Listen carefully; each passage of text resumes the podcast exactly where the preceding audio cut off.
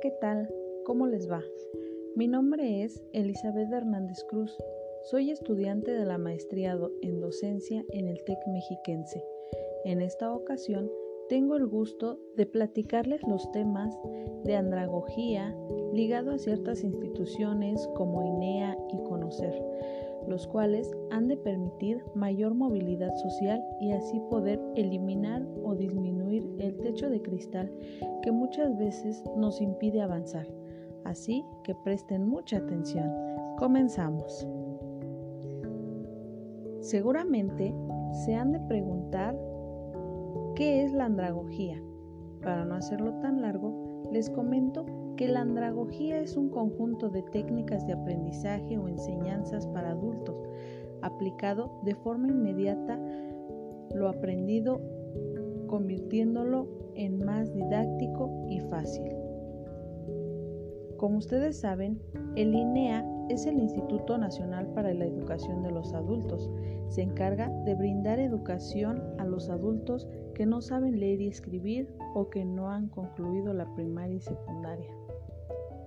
Para ello tienen un cúmulo de acciones y programas, entre ellos se pueden mencionar Educación sin Frontera, atiende a personas mayores de 15 años que no saben leer y escribir, rezago educativo, analfabetismo, abatimiento del rezago educativo. Mientras que conocer, coordina y promueve el Sistema Nacional de Competencias para que México cuente con empresarios, trabajadores, docentes, estudiantes y servidores públicos más competentes.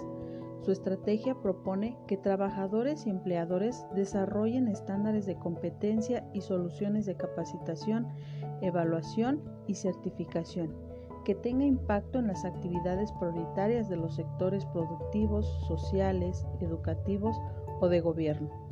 Ambas instituciones ayudan mucho para que en México exista una mayor movilidad social, el cual hace referencia a modificar la transmisión intergeneracional de la desigualdad de oportunidades educativas. Es el acceso a educación pública y de calidad, ya sea gratuita o de bajo costo. Para que haya mayor movilidad social, se requiere ver los siguientes rubros y trabajar en ellos. Abandono escolar, desigualdad de oportunidades, mejorar el desempeño de la educación pública, o igualar oportunidades. Como bien sabemos, la educación muchas veces se ve con desigualdad de oportunidades porque eh, hay zonas en las cuales pues la educación es muy baja como es en la zona sur o en otras que la educación es muy calificada como en la zona centro de México. Por ello es importante que se debe de igualar las oportunidades, se debe de igualar eh, el tipo de desempeño de la educación pública para tener una mejor eh, calificación. La pregunta aquí es, ¿ustedes saben qué es el techo de cristal? Bueno, pues el techo de cristal es la limitación al ascenso laboral de las personas dentro de las organizaciones. En el año de 1980 se decía que el techo de cristal es una barrera invisible que impide que las mujeres calificadas tengan acceso a puestos de responsabilidad porque eh, no confiaban en que las mujeres pudiesen llevar a cabo un puesto con mayor jerarquía. Y asimismo porque había muchos estereotipos de género, había, no había equidad en el ámbito laboral existía la discriminación, que no por ello podemos decir que no existe. Claro que sigue existiendo la discriminación, el hostigamiento, el acoso sexual. Hoy día se puede decir que estos ya pueden ser denunciados siempre y cuando la persona que esté recibiendo estos factores los demande, porque de no ser así vamos a seguir con lo mismo y no va a cambiar, vamos a seguir con este techo de cristal. Entonces, estos son factores muy frecuentes para que el techo de cristal siga ahí.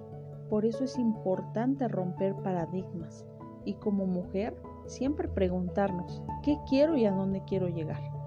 Yo, Elizabeth Hernández Cruz, puedo mencionar que en mi persona he logrado disminuir o romper el techo de cristal ¿Por qué? Porque desde pequeña siempre he logrado mis metas, porque siempre me he puesto una meta fija y no descanso hasta lograrlo.